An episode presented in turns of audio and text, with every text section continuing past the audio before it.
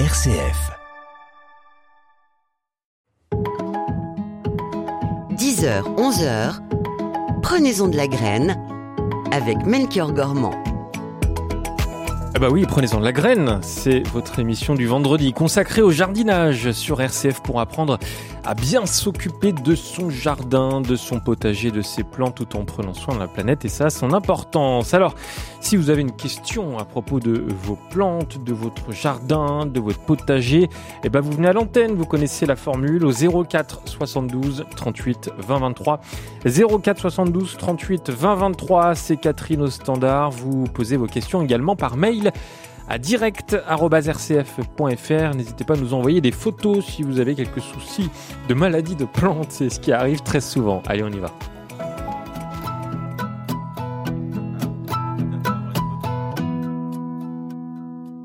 Bonjour Pascal Aspe. Bonjour. Pourquoi vous rigolez? Euh, c'est une blague en interne dans le studio. Ah bon, très bien. Comment ça va Pascal, jardinier, formateur Ah, à, à Terre Vivante Ça va, ça va bien et je voulais en profiter pour passer un petit message parce que la dernière fois on a parlé, on avait juste ébauché l'idée de parler de l'effet de la musique sur les plantes et du coup j'ai reçu des lettres à Terre Vivante. Des gens m'ont envoyé des lettres par la poste en m'envoyant des documents de recherche de gens qui avaient étudié euh, eh ben, l'effet de la musique sur les plantes. Ben Voilà. Et, et du coup, notamment les études d'un monsieur qui a appelé ça la génodique, en fait, qui voilà. Et du coup, alors c'est une science qu'il a développée. Alors voilà, moi j'ai lu ce qui m'a été envoyé. C'est un peu ésotérique. Voilà. Euh, j'ai pas plus creusé, mais voilà, c'était juste pour dire, ben voilà, merci déjà à ceux qui ont fait l'effort d'envoyer. Vraiment, merci. Et puis moi, j'ai appris le nom de cette science qui s'appelle la génodique. Génodique. Bah écoutez, ça, on- Génodique, ouais. Ouais, on note ça sur, euh, sur nos carnets. Pascal, c'est un autre sujet que vous avez choisi aujourd'hui, même si je pense qu'on aura l'occasion d'en d'en reparler avec grand plaisir. Euh, on va aménager son jardin aujourd'hui, mais pas pour rien. Pas pour personne surtout. Oui.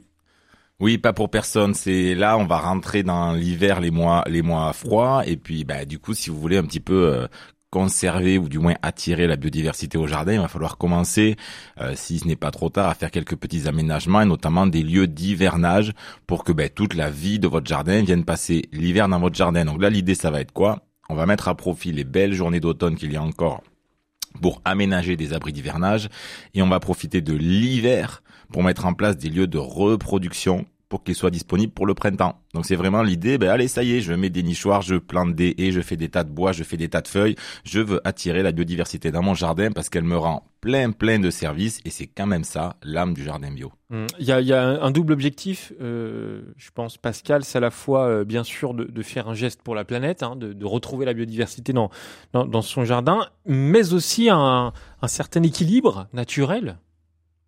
Bah oui, oui, oui, bien sûr qu'il y a l'effet euh, faire un geste pour la planète, mais mais il y a aussi entre guillemets une idée euh, utile derrière, hein, d'être un peu utilitariste, de se dire ben voilà, moi je veux accueillir la biodiversité. Et ben l'idée c'est quoi? C'est d'avoir un équilibre, d'avoir ce qu'on appelle l'écosystème jardin, en se disant que dans mon jardin j'aurai certes certains ravageurs, des limaces, des chenilles et des pucerons, mais j'aurai aussi plein de copains qu'on appelle des auxiliaires, plein d'amis qui vont venir manger ces pucerons, manger ces limaces, polliniser mes cultures, recycler la matière organique, le paillage, etc. Et du coup, qui vont me rendre des services pour avoir plus de fertilité et moins de problèmes de ravageurs au jardin. Et c'est compliqué euh, de d'essayer de retrouver la biodiversité dans son jardin?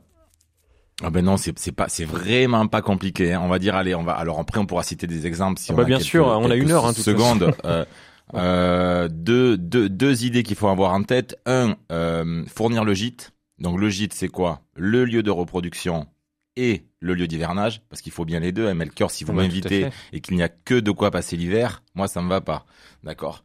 Euh, et ensuite, le gîte et le couvert. Et le couvert, c'est quoi? C'est des ressources alimentaires de qualité. Ça veut dire qu'on se débrouille pour avoir dans le jardin des fleurs toute l'année, de mars à octobre, pour avoir des proies, pour avoir des coccinelles. Pour avoir des coccinelles, il faut avoir des pucerons et quelques baies un peu pour euh, pour ceux qui mangent des baies ou des graines. Et du coup, l'idée c'est voilà, j'ai une cohérence dans mon jardin, une diversité d'habitats, des ressources alimentaires de qualité et généralement ça fonctionne. Ça revient assez vite. On l'a vu d'ailleurs euh, pendant le confinement où du coup on on jardinait moins les espaces verts, on, voilà la ville on l'a laissé un peu plus tranquille, on a vu que la biodiversité elle était là, elle était présente et que dès qu'on faisait le boulot qu'il fallait faire, elle revenait à toute vitesse. Voilà votre mission du jour, Pascal, aménager son jardin pour la biodiversité. Et puis je rappelle que vous avez tous, tous la parole au 04 72 38 20 23 pour venir poser toutes vos questions. On a justement Nelly qui nous a rejoint. Bonjour Nelly. Bonjour Melchior, vous allez bien? Eh ben, Ça va très bien, et vous donc? Ça va. Bon, voilà, alors j'ai un petit souci.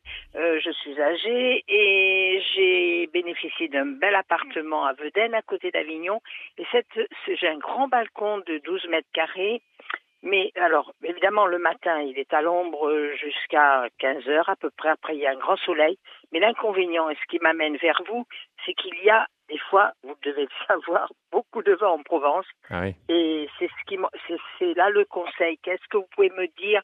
Je voudrais mettre, un, pour me séparer du voisinage, un arbre qui grimpe et qui ne souffre pas du vent. Alors, Ouais, Pascal, alors, euh, alors, ok. En fait, ce qui va plus vous poser problème, c'est ça va être les, les rafales de vent, en fait, les rafales de vent. Et- et- Ouais, les rafales de vent. Donc, euh, le, le- peut-être des fois le plus simple, euh, plutôt que de mettre euh, un arbre ou un arbuste un peu grand qui va être dans un pot, qui va prendre le vent et qui risque de renverser le pot, c'est peut-être de mettre une plante grimpante, une plante grimpante qui va qui qui va avoir un feuillage, on va dire plus euh, plus aérien et qui va grimper sur un support et du coup vous prenez moins le risque que ça fasse basculer le pot parce que du coup le support va permettre bah, de faire une accroche qui va résister au vent.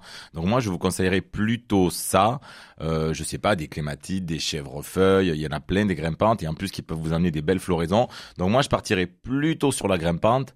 Sachant qu'attention, et vous êtes sur un balcon, et sur un balcon, alors je sais pas si vous avez un balcon au-dessus de vous, mais peut-être qu'il non, jamais je suis sur votre seule, balcon. je suis au dernier étage. Mais Ah. euh, voilà, je voudrais pas, je voudrais pas des feuilles caduques. hein. Je voudrais que ça dure toute l'année. Je suis exigeante. hein. Ah, vous voulez, ouais. Ah ouais, vous voulez. Alors du coup, il y a. Alors bon, je pense que dans le sud, ça va être compliqué, mais il y a, il y a, il y a les, il y a le lierre qui garde ses feuilles euh, tout le temps. Euh, surtout si vous êtes à l'ombre jusqu'à 15 heures, ça veut dire que du coup, vous évitez un peu peut-être les plus fortes chaleurs. Donc vous pouvez essayer ça, sachant que du coup, le lierre, c'est quand même pas la grosse chaleur, c'est peut-être pas ce qui, ce qui, ce qui préfère. Euh, là, je suis en train de réfléchir une grimpante à feuilles, à feuillage persistant qu'on peut mettre euh, la, la- en plein soleil. Euh, la vigne vierge?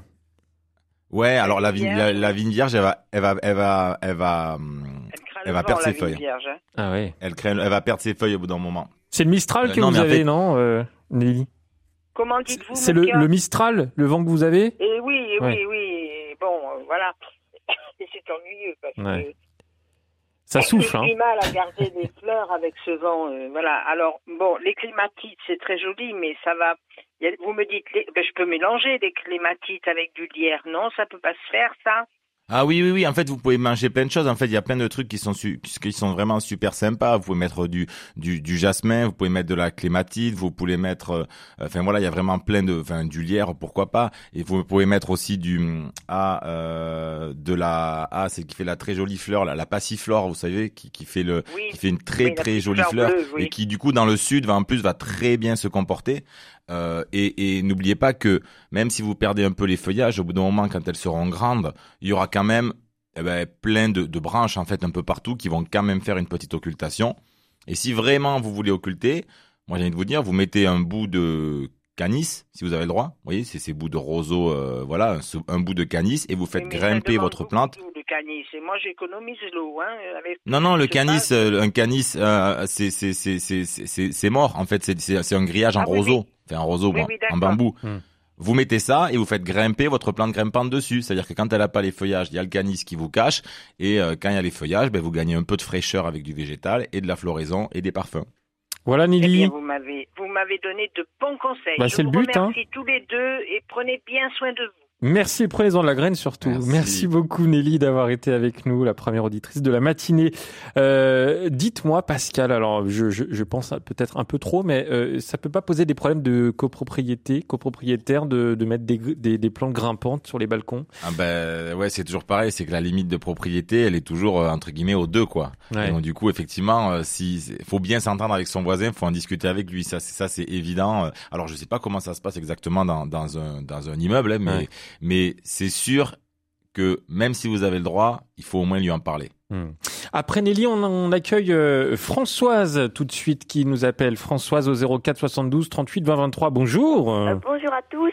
je suis en Vendée et j'ai des arbousiers dans mon jardin qui me donnent des arbouses. Mais un certain nombre d'arbouses ont du noir dessus. Si vous voulez, il y a alors pas forcément entièrement. Et je voulais savoir si ce noir était dangereux et alors parce que bon, bah, je vais pas le traiter ni rien, mais je voulais savoir si je pouvais quand même manger mes arbouses. Alors quand elles sont toutes noires, évidemment, je les mange pas. Mais quand il y a des taches noires, est-ce que c'est embêtant ou pas? L'arbousier, c'est l'arbre à fraises, hein, c'est ça euh Voilà, c'est l'arbre à fraises des Chinois, oui, tout à fait. Oui, oui. Alors il est alors, les... beaucoup parce que bon, alors plus cette année il a fait beau, hein. Mais alors je voulais savoir ça parce que euh, bon, j'en ai déjà mangé, mais mais voilà, je voulais savoir de quoi ça venait parce que comme il a fait très sec là cette année, et j'en ai tous les ans à du noir un petit peu, mais pas pas forcément sur toutes. Hmm. Certains arbousiers en ont plus que d'autres. Alors c'est sur le c'est sur le fruit ou c'est sur la feuille? C'est sur le fruit? Sur le fruit, oui. Ah, bah, les feuilles, bon ben, euh, là je, bon, euh, ça pousse bien. Je m'occupe pas s'il y a des taches ou pas. Si vous voulez ça, bon, euh, mais mais c'est sur le fruit. C'est pour le manger, savoir si. et il y a beaucoup d'arbousiers qui ont ça en plus, hein. Ah. C'est peut-être la septoriose, non Moi, je connais une maladie, un champignon qui est qui qui peut être sur les sur les feuilles. Euh, mais euh, alors ça existe probablement puisque vous le dites, mais moi je je connais pas ce, ce, ce, alors a priori ça risque d'être un vous un champignon. Et vous voyez, ça fait des taches noires très souvent euh, sur les fruits. Moi je je connais pas. Après on va faire une généralité, hein, je peux pas le jurer. Mais vous voyez, c'est pas parce que euh, vous avez un champignon sur un végétal que ce champignon est pathogène pour vous. Vous savez, quand vous avez euh, des, des, courgettes qui ont de l'oïdium, quand vous avez de la vigne qui a du mildiou, ben c'est juste que la qualité gustative du fruit est affectée, euh, peut-être même carrément affectée, genre le fruit vraiment pas bon gustativement à manger. D'ici, est-ce qu'il y a une toxicité? Probablement pas. Donc moi, j'ai envie de vous dire, à ma connaissance, je sais pas ce que c'est, mais il y aurait pas de risque à vérifier. Par contre, qu'est-ce que c'est? Ça, là, euh, je sais pas, mais je vois pas pourquoi il y aurait un, un gros risque sur un. Mangé, rien. Bon, je, voilà. Je, ouais. je, pense pas des, des, grandes quantités parce que c'est, ça donne beaucoup de vitamine C, donc quand même. Mais euh, oui, mais d'accord. Bon, en, en, principe, bon, bah, alors, évidemment ceux qui sont tout noirs, je les prends pas évidemment. Hein. Oui.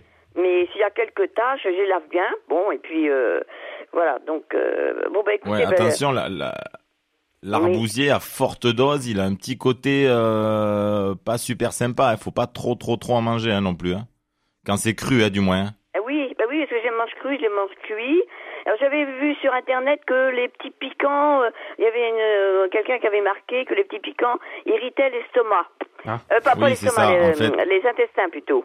Oui, c'est ça, c'est ça. En fait, ça fait ça fait des ça fait souvent des régurgitations. Si vous mangez beaucoup de, de fruits crus, ça, pas laxatif, plutôt vomi, vomitif. Ah, ah, Régurgitation, c'est hérite d'estomac et derrière, bon, alors laxatif peut-être aussi après coup, mais voilà, moi je, je l'ai vu sur, je l'ai vu sur mes enfants en fait. Ah. Euh, euh, c'est très bon, c'est très bon comme fruit. Au départ, ça vous surprend, mais après, euh, c'est bon. Bon, bah, écoutez, je vous remercie beaucoup eh ben, pour vos renseignements. Merci beaucoup. Merci Françoise. On était sur du, du, témoignage de terrain là, Pascal, avec vos enfants. Bah, il faut faire attention, c'est vrai, à ce qu'on trouve dans la nature quand même. Bah, bah, ce qu'il y a, c'est qu'en fait, euh, alors moi j'ai une haie avec euh, plein de avec euh, plein de, de plantes comestibles, des groseilles, des cassis, etc. Il y a aussi un arbousier, et eux ils savent que dans cette haie tout peut se manger en fait. Mmh. Sauf que à un moment donné, quand il y a les arbouses là, elles, souvent en hiver qu'elles sont qu'elles sont qu'elles sont mûres là, ça va pas tarder. Bah du coup ils se gavent de ça. Et là, le plus petit qui en a mangé plein, ben et ben voilà, on a compris la suite.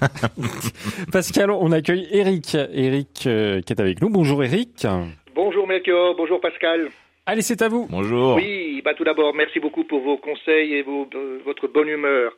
Alors, euh, moi, j'ai une petite forêt d'érable des États-Unis Hein, que j'avais rapporté, enfin j'ai rapporté un érable et puis euh, c'était il y a plusieurs années et puis maintenant il y a eu des petites pousses qui étaient en terre. Je les ai mis dans un petit pot de bonsaï parce que je souhaiterais avoir une petite forêt euh, en, forme bonsaï de ces de ces petits arbres. Euh, j'ai fait ça l'année dernière et le résultat cette année est très bien. actuellement, d'ailleurs, les feuilles sont magnifiques. elles ont cette couleur rouge de l'été indien américain.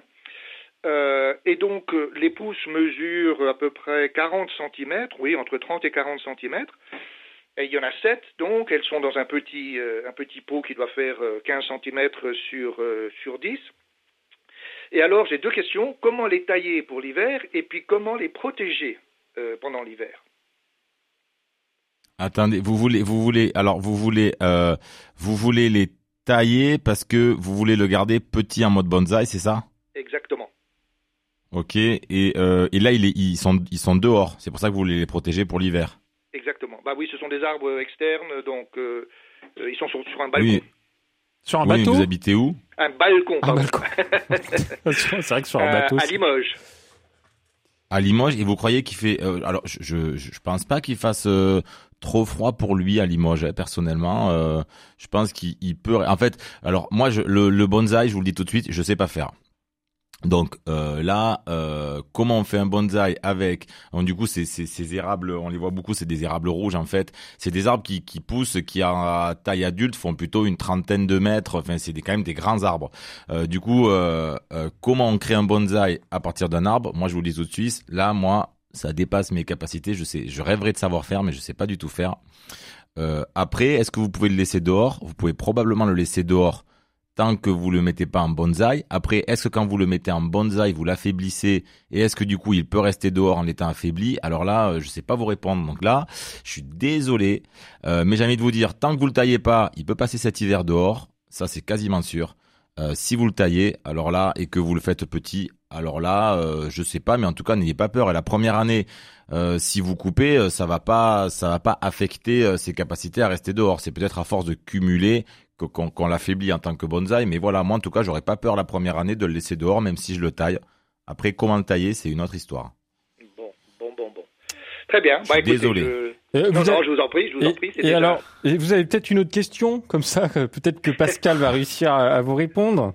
Pascal, va falloir qu'on discute après l'émission. Alors allez-y, Eric. hein euh, non, non, non, c'était simplement sur euh, sur cette euh, expérience que que je suis en train de faire euh, avec ces arbres qui sont des arbres d'extérieur ouais. que je que je souhaite euh, un petit peu mettre euh, à la torture de bonsaï, si vous voulez, parce que en fait Ouais, la bah, bonsaï c'est ça, c'est c'est torturer, Oui. c'est- oui, c'est empêcher les Oui, racines de se développer. Oui, oui. Oui, oui, c'est clair, c'est torturer l'arbre. Donc du coup, euh, ce qu'il faut que vous renseignez, c'est est-ce qu'en le torturant, vous affectez sa, sa résistance au froid? Ça, euh, je sais pas trop. Après, juste, là, vous voulez le tailler maintenant.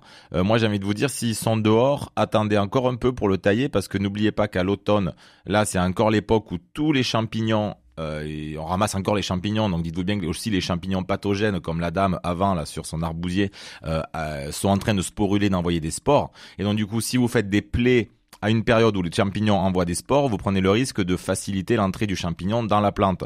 Euh, donc euh, voilà, tant qu'ils sont dehors, attendez un petit peu, attendez plutôt l'arrivée du froid, l'hiver, qu'il y ait plus trop de champignons qui sporulent euh, pour tailler, ou le printemps où il y en a moins, mais évitez l'automne où du coup ils doivent à la fois cicatriser, éviter l'entrée du champignon, euh, gérer leur hivernage, voilà, ça fait beaucoup de travail pour un arbre sinon. Voilà, Eric. Tout à, fait, tout à fait, oui. Et puis d'autant plus que, comme je vous ai dit, les, les feuilles sont, sont d'une couleur très jolie. Euh, Pour l'instant, euh, la petite forêt est, est, est très jolie. C'est pas le moment de, de couper Mmh. tout ça. Ah bah oui. Ben, envoyez-nous une petite photo, Eric. J'ai envie de voir cette petite forêt. Vous envoyez un mail à, à direct@rcf.fr. On regardera, hein Je vous envoie en photo. Merci Avec plaisir. Merci, Eric. À, Bonne journée. Au à revoir. tout bientôt. Merci, à bientôt. Et vous continuez de nous appeler pour venir poser euh, toutes vos questions à Pascal Aspe, jardinier et formateur à, à Terre Vivante, qui répond à vos questions au 04 72 38 20 23 et par mail à direct.rcf.fr. De la musique, Pascal, pas n'importe qui, vous l'ai réservé depuis le temps. Est-ce que vous avez entendu le superbe duo qui est sorti il n'y a pas très longtemps entre Benjamin Biolay et Clara Luciani? Ben alors euh, forcément non. Ah. Parce que euh, euh, j'écoute pas la musique tous les jours, mais je me demande si c'est pas euh, si on peut citer une autre radio, s'ils ont pas fait euh, un concert sur France Inter en direct, c'est possible? C'est tout à fait possible. Je sais pas s'il y avait Clara, mais c'est possible. Ah, c'est pas ok, parce qu'il me semble avoir entendu Clara en concert sur France Inter, mais est-ce qu'elle était avec Benjamin Biolay? Alors écoutez, on n'est pas sur France Inter, on est bien sur RCF et moi je vous la fais écouter Oui, sur. RCF. Ça vous va? Ça va très bien. Et vous en profitez pour euh, nous appeler hein, 04 72 38 20 23. Prenez-en de la graine en direct jusqu'à 11h. Vous restez bien avec nous puisque euh, à 10h30, on a des petits cadeaux à vous offrir. À tout de suite.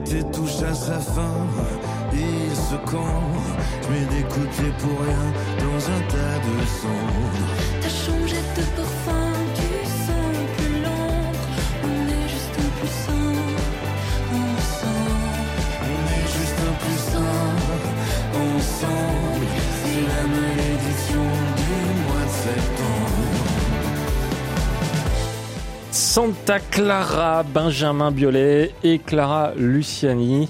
Alors Pascal, c'était pour vous, hein Ah ouais, c'était pour moi. Et du coup, en fait, on blaguait un peu juste avant l'émission euh, avec Nico en disant euh, que j'avais pas forcément euh, la même culture musicale que vous et que moi j'étais arrivé dans la voiture avec euh, le, le Sunlight des tropiques de Gilbert Montagnier. Ah, C'est pas la même génération non plus, hein Trois petits points. Allez, vous êtes sur RCF, prenez-en de la graine en direct jusqu'à 11h. 10h, 11h. Prenez-en de la graine avec Melchior Gormand. Mais vous êtes en pleine forme, Pascal, aujourd'hui. Trop de café, non? Ouais, parce que ouais, beaucoup de café. Mauvaise courte nuit et beaucoup trop de café et donc c'est un peu excité, ouais. Ça, c'est à, c'est à cause de l'arbousier. Allez, on accueille Marie-Madeleine tout de suite. Bonjour Marie-Madeleine. Bonjour, je suis contente d'entendre votre émission et je voudrais poser la question à Pascal. J'ai un petit jardin et je voudrais savoir comment bien préparer la terre pour l'aider à, passer l'hiver et pour la préparer pour le printemps prochain. Ok, alors je vais poser une question euh, peut-être bête, mais c'est quoi que vous comptez faire l'année prochaine Du pot- vous, vous voulez préparer le potager ou vous voulez euh, préparer la terre pour euh, sous le rosier par exemple ou sous le ou sous le lilas ou c'est quoi votre idée J'ai beaucoup de fleurs dans mon jardin, mais c'est surtout les pour les, les, les légumes. C'est pour le potager. Ok, pour les légumes. J'ai fait des planches, j'ai fait des planches l'année dernière, et voilà, je commence à les débarrasser une euh, l'une après l'autre. Euh, mais je voudrais savoir comment, euh, qu'est-ce qu'il faut faire pour qu'elle soit nette, propre et prête à être cultivée l'année prochaine. Ok, donc pour pour ceux, si jamais il y a des- auditeurs qui savent pas, les planches c'est la zone de culture. Donc ça, ça ressemble à un rectangle. Donc on fait une planche qui est un rectangle où on cultive et on se dit qu'on ne marche pas sur la planche pendant euh, tout au long de la saison. Donc on a des zones rectangles comme ça qu'on vient cultiver. Euh, et donc du coup votre euh, travail pour l'hiver, ça va être deux choses. Un de proté alors je sais pas où vous habitez mais mais ça vaut pour euh, tous les tous les climats français euh, et même hors France, euh, ça va être de protéger le sol pendant l'hiver. Donc votre première mission, ça va être au fur et à mesure que vous arrachez les légumes, eh ben bien de remettre du paillage par-dessus. Euh, vous avez en ce moment beaucoup de feuilles mortes. euh, si vous avez un arbre, vous avez peut-être quelques tontes de gazon encore que vous pouvez faire. Donc il faut que vous trouviez un paillage, des tontes de gazon, des feuilles mortes, pourquoi pas de la paille ou une botte de foin que vous achetez à un agriculteur, que vous venez poser sur votre planche de culture. Pour vraiment l'idée de se dire, ben voilà, je vais protéger le sol, protéger le sol pendant l'hiver, pour pas qu'il y ait de l'érosion, pour pas qu'il y ait du tassement, et aussi pour pas qu'il y ait trop d'enherbement au printemps prochain. Parce que du coup, le paillage que vous allez mettre là maintenant va éviter qu'au printemps, au mois de mars, eh ben, les petites plantes, elles poussent, et du coup, euh, vous aurez moins de boulot de désherbage. Quelle La deuxième mission- de- quelle épaisseur de paillage Alors, euh, on va dire, vous en mettez bien épais. Si vous mettez de la paille ou du foin, vous mettez un bon 20-25 cm. Euh, si vous mettez des feuilles mortes, vous pouvez en mettre un peu moins, vous voyez, parce que c'est c'est très occultant les feuilles mortes. Si vous en mettez déjà euh, 5, allez, on va dire 10 cm maxi, c'est c'est déjà pas mal. D'accord? Mais n'hésitez pas à, à y aller. Est-ce qu'il y a un ordre de, pour mettre ces, ces protections? Alors, on va dire que si vous avez, si on a le choix dans l'idéal, si on a le choix dans l'idéal et que vous avez par exemple des, des végétaux frais, des végétaux frais, ça peut être quoi? Ça peut être vos épluchures de légumes, ça, peut être les feuilles des choux que vous êtes en train d'arracher là, ça peut être euh, des choses comme ça, les, les résidus en fait du jardin qui sont encore un peu verts, un peu tendres, ça peut être des tontes de gazon aussi. Donc si vous avez le choix, le mieux c'est de faire une petite couche de ces végétaux humides qui fait généralement 3 à 5 cm. Donc vous mettez vous nettoyez votre planche et vous posez sur la terre de votre jardin cette couche de végétaux encore verts, encore humides. Donc des tontes de gazon, des épluchures de légumes, des résidus de choux, etc. Ça, c'est hyper nourrissant, hyper attirant pour la vie du sol. Donc la vie du sol va venir, avant que le sol se refroidisse, là, durant tout l'automne, ben, euh, manger cette matière, matière organique, et du coup va à- améliorer votre sol, va le fertiliser, va le brasser.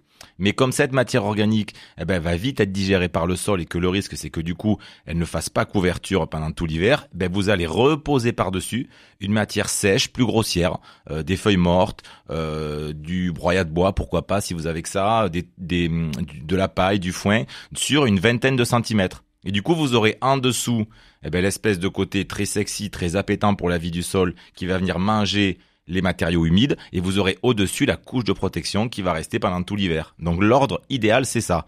Si vous n'avez que un matériau sec, c'est pas grave. Déjà vous le mettez, mais si vous avez les deux, c'est mieux de les mettre dans ce sens-là.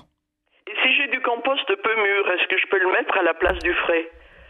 Oui, voilà, si vous avez du compost peu mûr, vous pouvez le mettre à la place du frais et du coup vous le mettez bien en dessous. Donc en fait, vous débarrassez votre planche. S'il faut, vous gratouillez un peu votre sol pour un petit peu l'aérer avec la avec une grelinette ou avec un outil. Vous mettez votre compost et par-dessus vous mettez le paillage et on va dire qu'en gros la couche du dessous va amener de la fertilité. Du coup, va nourrir la vie du sol pour que l'année prochaine, ben, vos légumes puissent avoir de quoi manger. Et la couche que vous mettez au-dessus va euh, va mettre de, ben, en gros, la protection, quoi.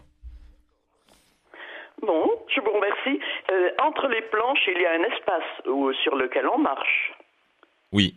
Euh, est-ce qu'il faut le protéger? Oh, ah, c'est de la terre?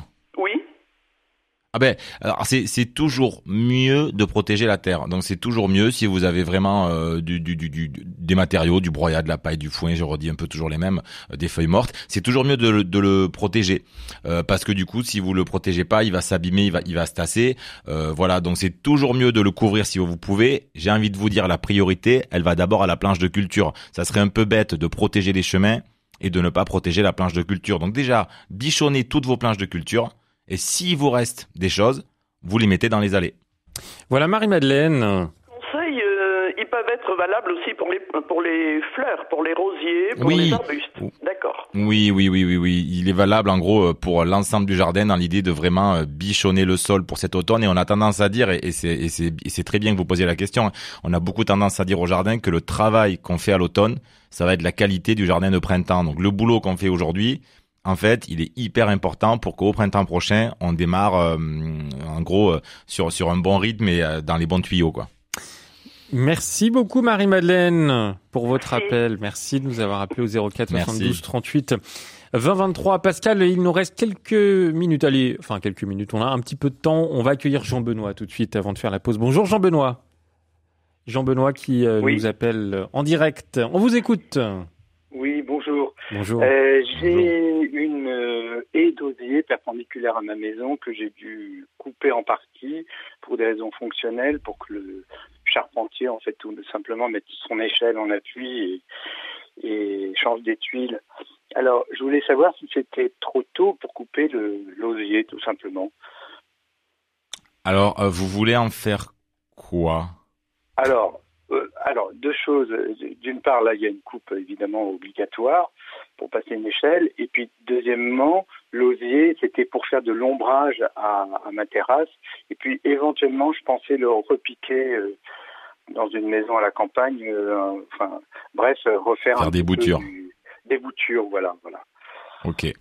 Euh, donc du coup, effectivement, pour passer l'échelle, là, on est un peu, euh, faut être pragmatique. S'il faut couper maintenant pour faire passer l'échelle, bon, ben, on va couper maintenant en fait. Euh, là, vous en avez besoin pour faire vos travaux. Après, c'est un peu la même réponse que je disais euh, à, à un auditeur juste avant. L'automne, c'est toujours une période un petit peu risquée pour tailler les végétaux parce qu'on fait des plaies à un moment où il y a tous les champignons. Donc si sur le reste euh, de là et vous pouvez attendre, le mieux c'est de le couper vraiment quand ils sont en dormance. Vous voyez là, ils ont pas encore peut-être perdu leurs feuilles, ils ont ils sont peut-être pas encore complètement en, repos végétatif. Du coup, attendez un petit peu.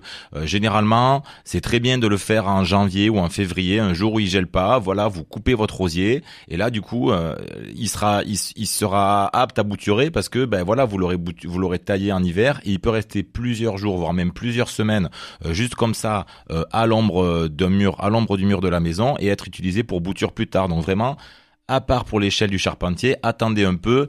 On va dire attendez décembre, janvier, février, c'est plutôt des meilleurs mois, euh, voilà, de repos végétatif pour pour tailler votre rosier.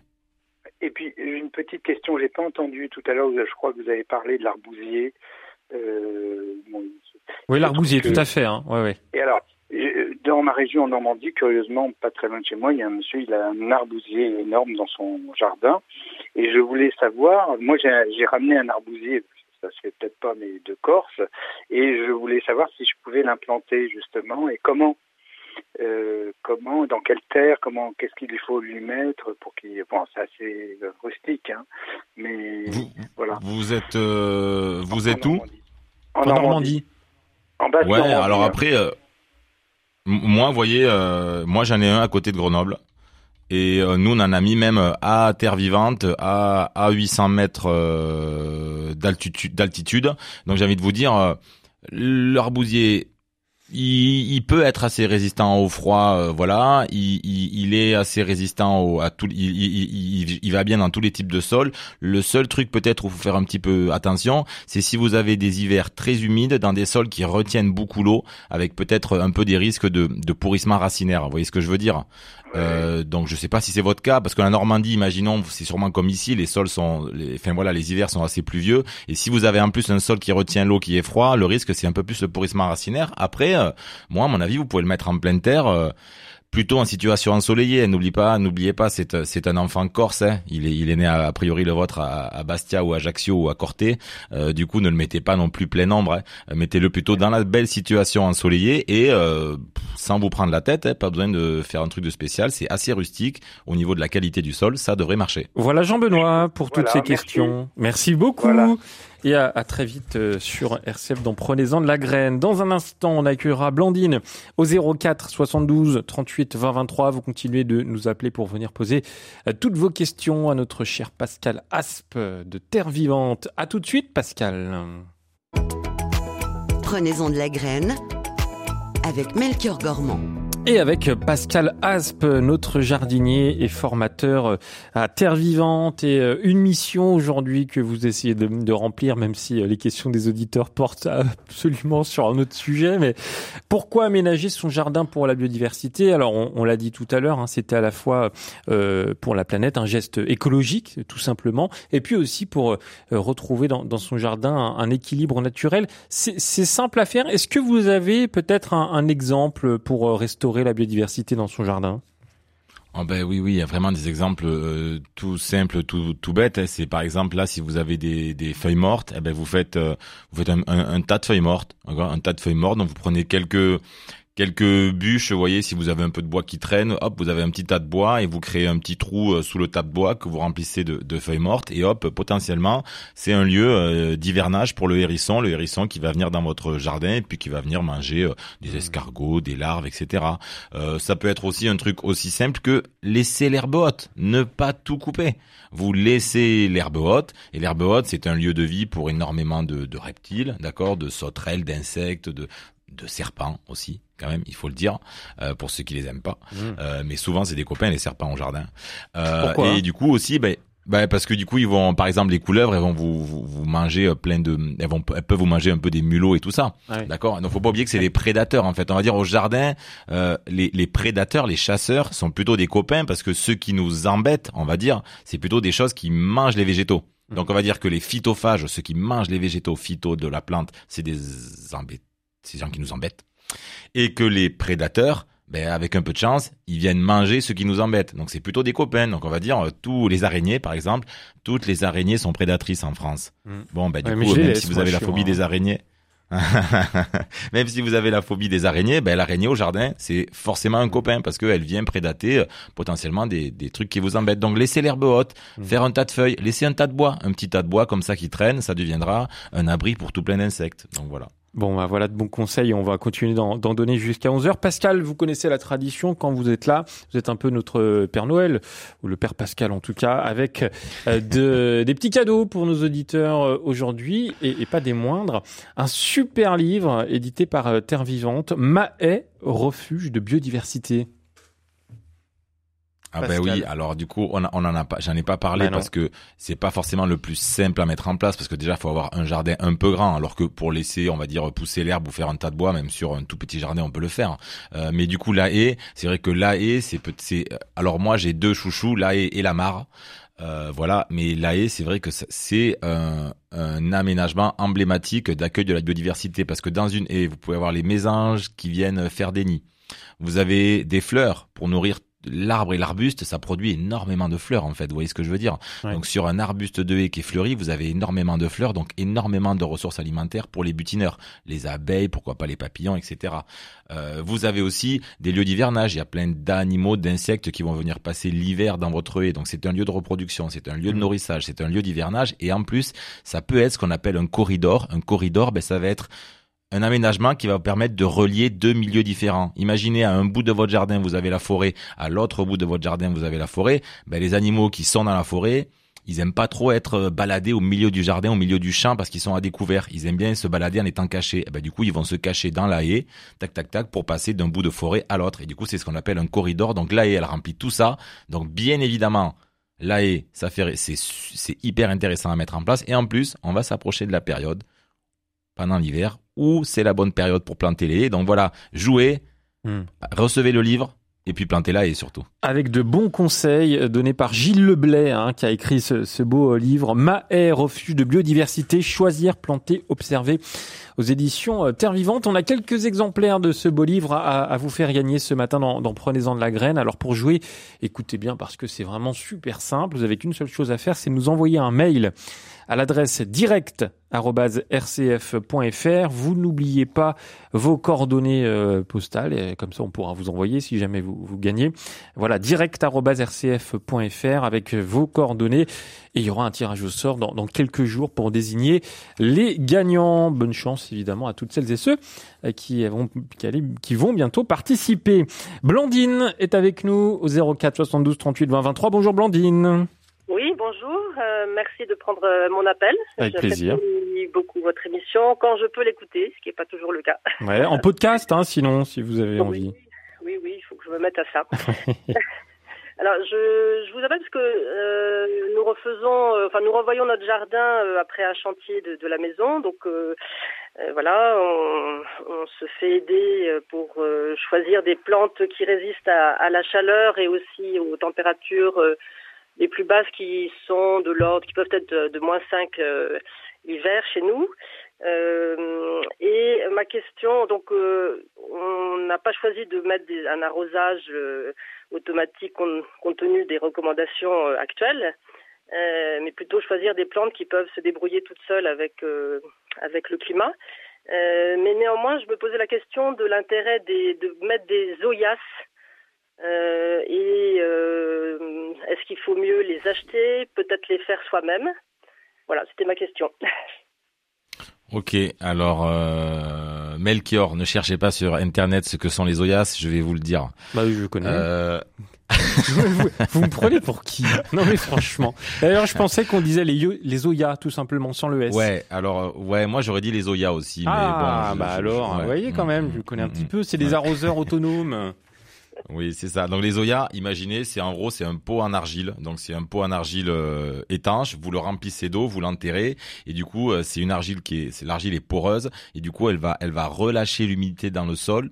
euh, on va dire en fonction des besoins de la plante ou de l'humidi- l'humidité du sol. Ça veut dire qu'en gros, vous avez une réserve d'eau que vous enterrez, le sol est humide, la réserve d'eau ne se vide pas parce que la plante n'en a pas besoin et le sol non plus. Le sol sèche, eh ben il y a de l'eau qui sort de l'oya pour aller alimenter les racines et le sol qui sont à proximité de cette oya là. Donc c'est une réserve d'eau qui en plus est, voyez, qui est un peu connectée au sol, quoi, qui est réactive. Donc euh, oui, c'est très bien à faire. Donc moi je vous le dis tout de suite, nous cet été par exemple à Terre Vivante, on en a utilisé euh, dans énormément dans les potagers euh, quand on a vu arriver la période, voilà, les restrictions d'eau où nous aussi on y était soumis. On a on a musclé un peu un peu plus les Zoya et on a eu plutôt des bons résultats. Donc oui, c'est intéressant à faire. Euh, donc deuxième donc oui, je suis pour. Deuxième chose, euh, attention, il y a des tailles différentes d'Oya. Donc je sais pas quels végétaux vous comptez mettre en place dans votre jardin, mais il y a des Oya qui sont un peu de, de tous les volumes et donc il faut adapter le volume un petit peu au type de végétal. Ne mettez pas une toute petite Oya à côté du- du- d'une grande plante ou à côté d'une grande densité de plantes, d'accord? Euh, Troisième chose, ben ça diffuse pas très loin, l'Oya non plus. C'est-à-dire que vous pouvez pas vous dire, je mets une Oya là, et la plante qui est à 10 mètres va bénéficier de l'Oya. Ça, non. Du coup, il faut que vous en achetiez plusieurs ou que vous en fabriquiez plusieurs pour en disséminer un petit peu partout dans le jardin. Euh, Est-ce que vous pouvez les fabriquer? Alors, il y a euh, des potiers. Euh, vous pouvez faire euh, un, stage de poterie euh, qui les fabrique. Vous pouvez bien sûr les acheter aussi. Et il y a des gens qui recyclent des, des pots, des pots en terre cuite et qui fabriquent des oyas en mastiquant un peu, en étanchant le fond du pot. Vous voyez, ils mettent deux pots l'un sur l'autre. Tac tac, et puis du coup ils bouchent le trou du fond avec du mastic, ils mettent du mastic pour relier les deux pots et du coup ils ont une forme d'oya. Mais ça fonctionne moins bien que l'Oya parce que du coup votre pot en, terre cuite que vous achetez classiquement en jardinerie, eh ben en la porosité du pot n'est pas la même que la porosité d'une Oya qui est, on va dire euh, techniquement euh, plus étudiée. Euh, donc du coup il y a des gens qui se mettent à, eh ben du coup à poncer un peu les pots en argile pour réduire leur épaisseur pour que du coup ça puisse mieux diffuser. Donc vous pouvez les acheter, vous pouvez les fabriquer un- avec un potier, vous pouvez les fabriquer un peu fait maison, mais attention, fabriquer fait maison, euh, c'est pas toujours un petit peu au pif, il faut un peu le travailler. Donc voilà, moi j'ai envie de vous dire, faites votre expérience, essayez. euh, c'est vrai que ça reste assez cher, euh, donc du coup, ben oui, essayez, bricolez-en quelques-unes. Après voilà, si vous en achetez, vous êtes sûr que vous aurez la bonne capillarité. Voilà, Blandine. Merci beaucoup. Est-ce que je peux poser une dernière question Ouais, que, euh, rapide Terre- alors. Oui, est-ce qu'à Terre Vivante, on peut faire des stages? Je vais bientôt être en retraite et le jardin m'intéresse beaucoup. Ah, vous, ça tombe Ah à oui, pic, oui, oui, là. oui. Ah oui, là, à vous tombez à, à pic. On va mettre le programme en ligne prochainement. Oui, vous pouvez faire des stages sur le jardin, le potager, le verger, l'apiculture, la vannerie, la cuisine, tout ce qu'on peut faire euh, dans un jardin. Euh, alors, on fait pas des stages d'Oya, si c'était ça la question. Mais par contre, tout ce qui va tourner autour du jardinage, euh, verger, ornement, potager, machin, oui, vous pouvez. Euh, il suffit d'aller sur notre site www.terrevivante.org.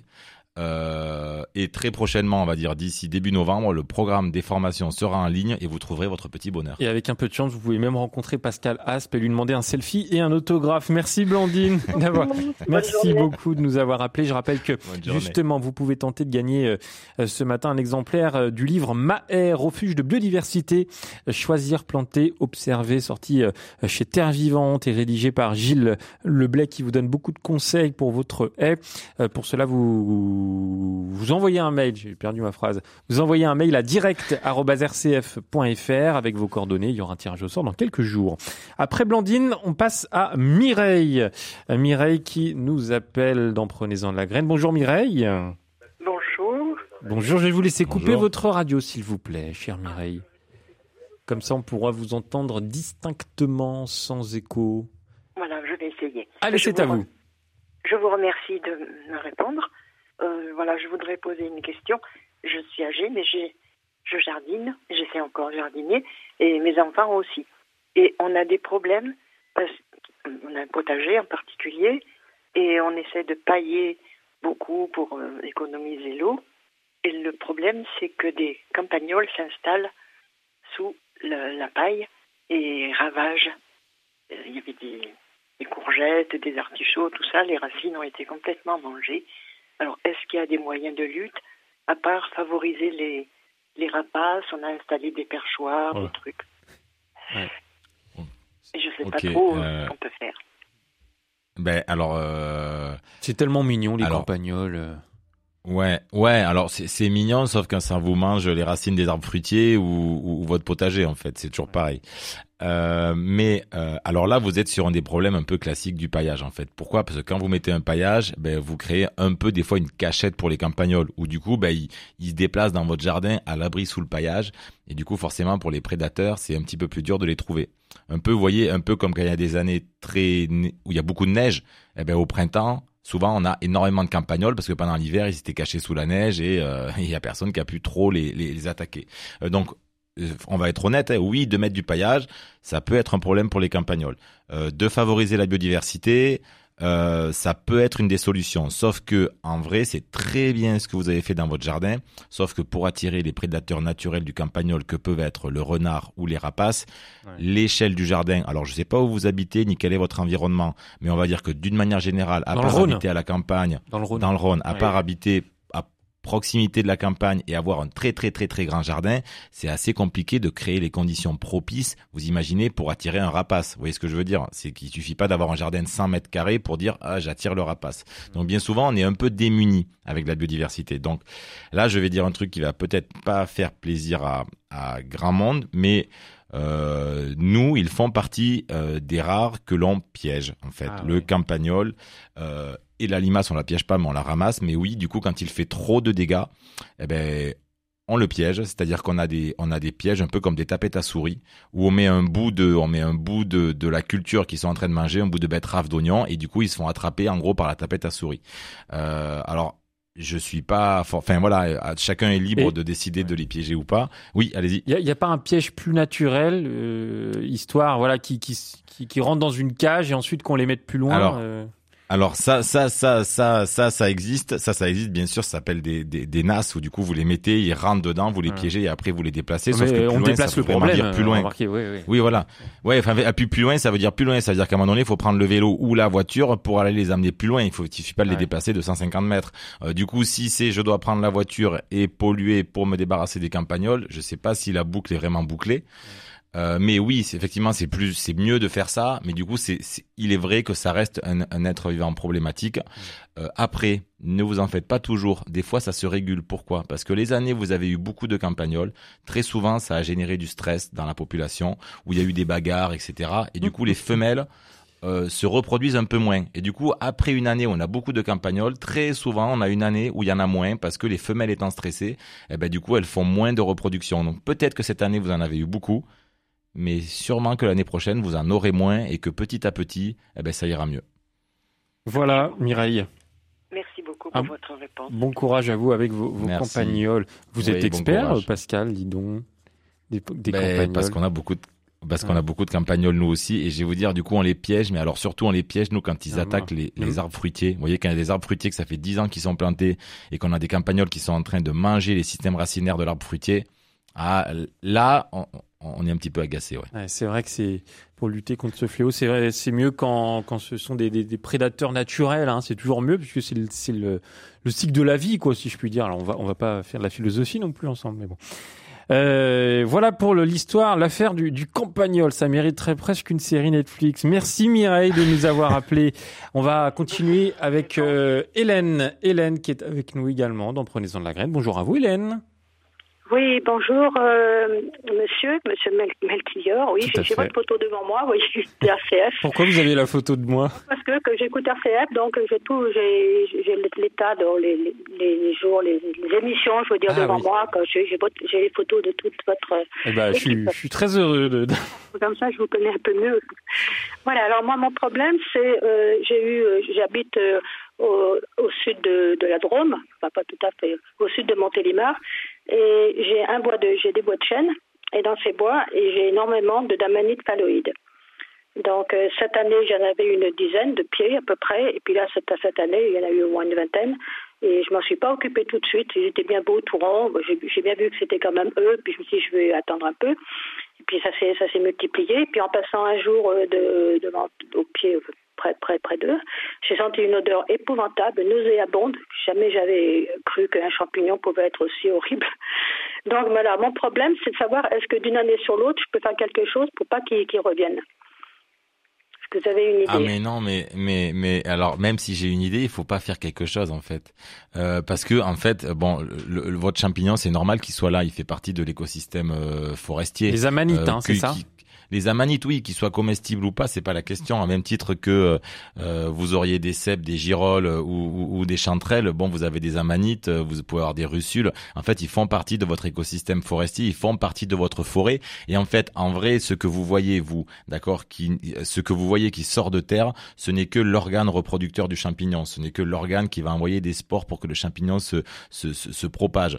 En vrai euh, et faire une reproduction tout le reste du champignon, c'est le mycélium qui est dans le sol, en fait. Donc vous ne voyez que la partie immergée de l'iceberg. Le gros iceberg, c'est le mycélium qui est en dessous, qui rend énormément de services à votre forêt. Du coup, en captant l'humidité, en faisant des symbioses avec les arbres, et au final, votre amanite, vous le voyez pas, mais elle rend service à vos arbres en les connectant entre eux, en leur fournissant de l'humidité, de l'eau, etc. Parce que c'est un très bon capteur d'eau. Donc j'ai envie de vous dire, malheureusement pour vous, c'est pas des cèpes ou des girolles, c'est des amanites, mais c'est plutôt bon signe pour les sols d'avoir des champignons. Et dites-vous bien que votre sol, il est de bonne qualité et vos arbres vont bien parce que vous avez des champignons. Donc par pitié, amanite ou pas, ne faites rien.